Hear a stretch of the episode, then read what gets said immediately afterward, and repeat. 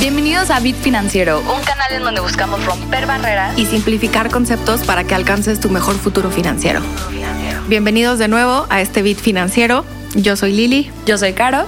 Y pues el día de hoy lo prometido es deuda. Mencionábamos la cápsula pasada que íbamos a dedicarle un espacio, el espacio que merece a hablar de la inflación, ¿no? Ya que estamos viviendo una situación actual pues bastante plagada por este término, ¿no, Caro? Y así es, Lili. Justo aquí la inflación no es un tema que solo estamos escuchando en las noticias o en las páginas de memes. en realidad lo estamos viviendo en los precios de la gasolina, en los precios de la comida y realmente estamos gastando más para comprar menos. Y aquí justo la inflación es este incremento en precios, mientras que nuestro dinero, pues bueno, se queda igual.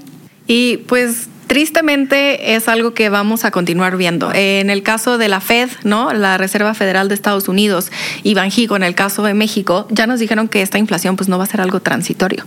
Y aquí transitorio es una palabra clave, ¿no? El hecho de que no sea transitoria significa que la inflación está aquí para quedarse. Y pues bueno, en realidad lo que representa cuando tenemos inflación alta es de que nuestro poder adquisitivo disminuye. Se hace pequeño, ¿no? Y eso no quiere decir que los billetes se hagan pequeños. Vamos a seguir teniendo en el bolsillo el mismo billete de 100 pesos, 200 pesos. Y si tenemos suerte, por ahí uno de 500, ¿no? Pero es un poco más raro. Pero bueno, el otro día justamente estaba viendo un, meme bastante interesante que decía que a esta cadena de, mayoristas americanos ya les pegó la inflación, ¿no? Sabemos que eh, pues en, en el área de comida que venden todo tipo de hot dogs, pizzas y en el caso del chicken bake, tan solo el famosísimo chicken bake, si no lo han probado, pues este es una invitación eh, a que vayan a probarlo, pero bueno, el punto es que en el 2018 el precio de este chicken bake era de 55 pesos y tan solo este mes llegó a un precio de 85, lo cual es un alza relevante en, en precios y este es un ejemplo de miles. Sí, justo es algo que estamos observando en los productos que estamos consumiendo día a día. Y bueno, creo que ya nos quedó más o menos claro qué es la inflación y cómo nos impacta. Pero Lili, ¿por qué no nos platicas un poco acerca de cómo se calcula este dato y por qué es importante? Y es una excelente idea, porque no es como que yo voy a revisar todos los precios del súper y digo, ah, pues la inflación ha subido tanto, los precios han subido tanto. Justamente, pues eh, para determinar la inflación se utilizan indicadores económicos. Un indicador económico, pues tal cual como su nombre lo dice, nos indica cómo está la economía. Y la inflación lo determina el INEGI usando este indicador económico que es el INPC, que es el Índice Nacional de Precios al Consumidor. Y pues el INPC lo que hace, toma una muestra alrededor de 200 mil productos y servicios para determinar si la inflación o si los precios más bien han subido, se han mantenido igual o han bajado.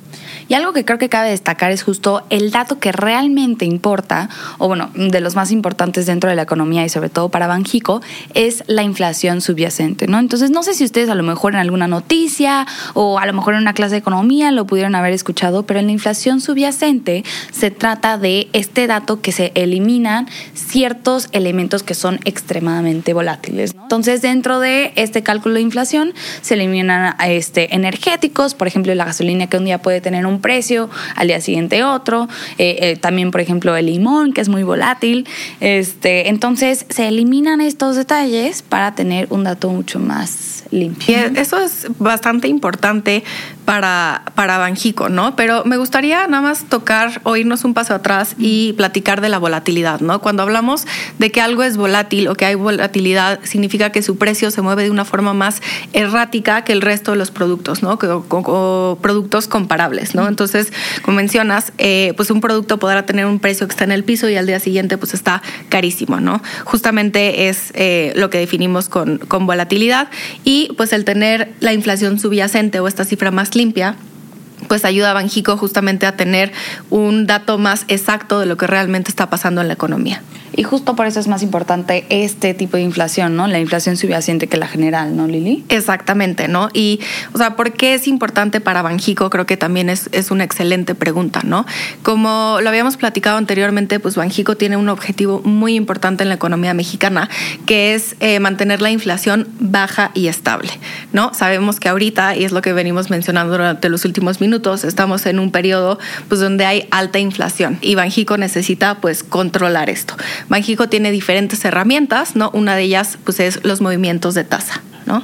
Justo, ¿no? Entonces, para ponerlo en términos sencillos, Banxico es responsable de controlar la inflación, ¿no? Y cuando esta inflación está muy alta, agarra una de las este, palanquitas que tiene para controlar esto, y esto es la tasa de referencia o la tasa de interés, ¿no? Entonces, cuando está muy alta, sube la tasa de interés y viceversa, ¿no? Cuando la inflación está muy baja, o sea, no hay mucho consumo ni nada, eh, Banjico baja la tasa de interés para poder estimular un poquito la economía, ¿no, Lili? Sí, y un ejemplo, pues, bastante relevante. Pensemos el inicio de este, la pandemia. En marzo del 2020, pues todo el consumo se ve frenado, ¿no? La economía, pues, se estanca y hay que acelerarla de, de, alguna forma, ¿no? Entonces bajando la tasa fue lo que hizo Banjico para pues, lograr una este, aceleración en ese momento.